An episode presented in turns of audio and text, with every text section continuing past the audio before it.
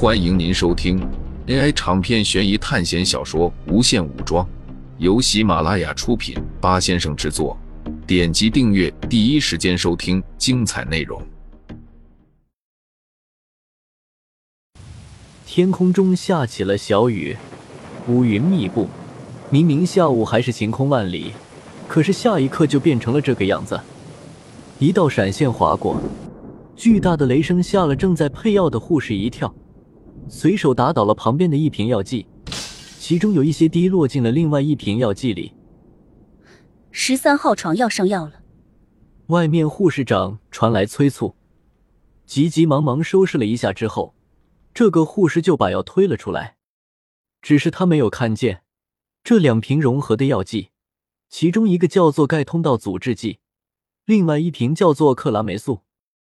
按理来说，这两种药剂是不应该放在一起的，但是不知道经过了多么巧合的事情，这两件东西居然放在了一起。这两样东西本来只是普通的治病药剂，但是汇合在一起会导致钙通道阻滞剂的血药浓度慢慢堆积。从而引起低血压和急性肾衰竭，甚至死亡。一三号床上的朱莉已经好转了不少，但是依然没有醒来。但是生命危险是排除了。护士给朱莉换好药就离开了。在护士离开后，朱莉的脸色突然十分难看。而这个时候，苏哲和秦凡等人正在看着窗外的乌云。剧情人物朱莉死亡。这个消息仿佛晴天霹雳一样，苏哲第一个冲了病房，但是朱莉已经没有了气息。怎么可能？苏哲这次根本就没有感受到死神靠近的感觉，这让所有人都内心冰寒。一个年轻的女子跟了进来，她叫做艾琳，在电影剧情中，她的死因是脑袋撞在了钉子枪上面。被十几颗钉子射穿了脑袋，她明显是认识朱莉的。天哪，快叫医生来啊！艾琳疯狂的喊道。看见了骚动的护士，马上通知了医生。没用了，他已经死了。秦凡面无表情的看着苏哲。我现在对你的话产生了强烈的质疑。秦凡说道。如果你看过照片。那么你应该知道朱莉的死法，可惜她死之前，你根本没有一丝反应。你之前的话都是在骗人。听到秦凡的话，陈诚和秦磊都戒备的看着苏哲。如果苏哲真是骗他们的话，那么不论是为了什么，都不再值得信任了。小华的死神，难道他真的拥有自己的意识吗？苏哲没有理会秦凡几人的质疑，因为朱莉死的太奇怪了，这根本没有一点提示，没有一点征兆，他就这么死了。而且苏哲并没有记错，按照照片上的死法，朱莉应该是被电死的。但是因为有苏哲的缘故，他应该已经躲过了一次死神的攻击，那么他应该是安全的，他会活到下一次的死神大清理。这不由得让苏哲感到意外，死神这么针对一个人，一定要把他杀死吗？难道是死神察觉到了自己的想法，为了让秦凡等人失去对我的信任，然后不去击杀这些剧情人物？苏哲感觉现在的情况就是这样。秦凡已经不耐烦了，他冲了过去，对着苏哲就是一拳。他的强化是《圣斗士星矢》里面的能力，花了六千点学分兑换了一个出阶的天马座，也就是星矢的能力。秦凡解开了基因锁之后，感觉自己距离圣斗士特有的小宇宙爆发也差不远了。他并没有兑换圣衣，因为实在是太贵了，仅仅是一种天马座的低阶能力，就已经花费了他不少学分了。这一拳应该能将苏哲击伤，但是并不能杀死他。毕竟这是在考试中，要是解开基因锁来挥动这一拳，他怕把苏哲打死。然后他就飞了出去。秦凡的身体像炮弹一样穿墙飞了出去，一连撞穿了三层水泥墙壁。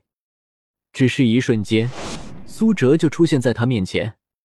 如果你想现在就死的话，那就继续。”苏哲说道。秦凡终于是反应了过来，他口中吐出一口鲜血，然后拿出一瓶药喝了下去。之后，他身上的伤口全部不见了。你到底是哪个班级的？你绝对不可能是 B 级班以下。你难道真的是 A 级班的人？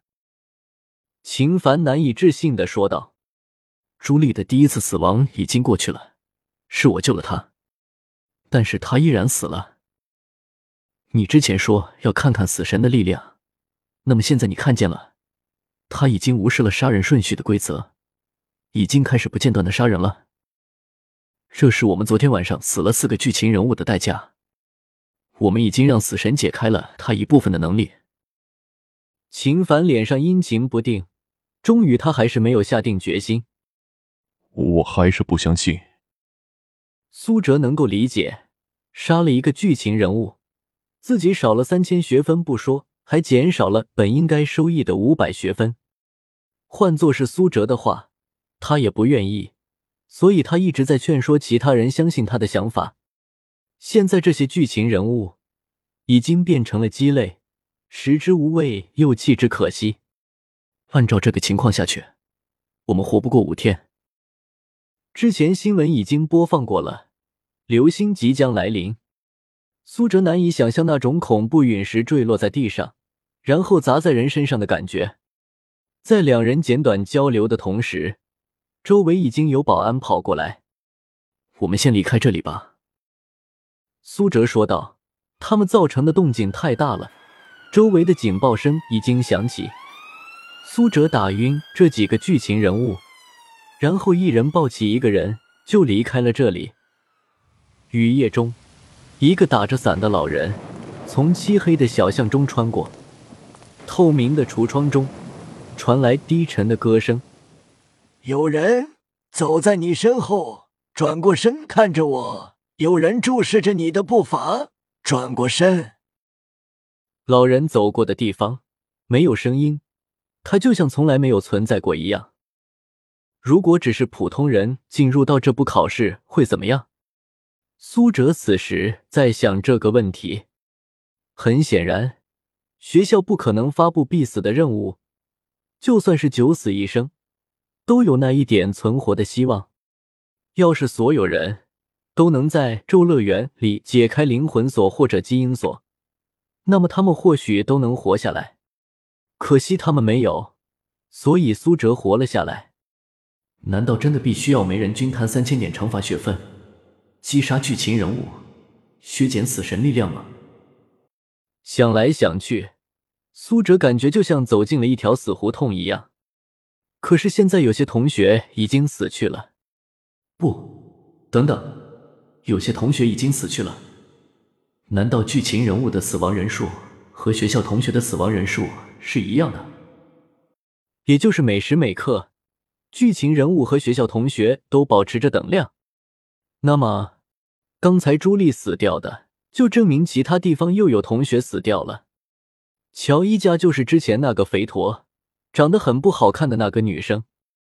在这个学校，但凡是长得丑、身材不好的女生，要么是垃圾，实力非常差，连整容的学分支付不了；要么就是实力非常强劲，根本不在乎外表，一心追求力量，要在这个世界活下去。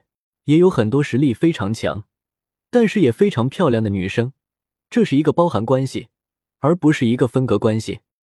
乔伊家在离开了这个游乐园之后，就来到了距离不远的一处小镇。这里并不是麦金利小镇，他只是不想和那些剧情人物打交道。实际上，他到哪里都随意，只要活过十五天就行了。因为下雨的关系，他只能走进一个店面，坐在里面吃东西。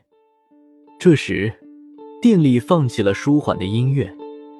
有人走在你身后，转过身看着我。与此同时，乔伊家看着窗外有一个老人走过，不过很快就不见了。乔伊家也不在意，继续吃着美食。一大块汉堡被他一口吞了进去。乔伊家突然咽不下这口食物，几分钟后，乔伊家脸色铁青，窒息瘫倒在地上。听众朋友们，本集为您播放完毕，欢迎订阅专辑，下集精彩继续。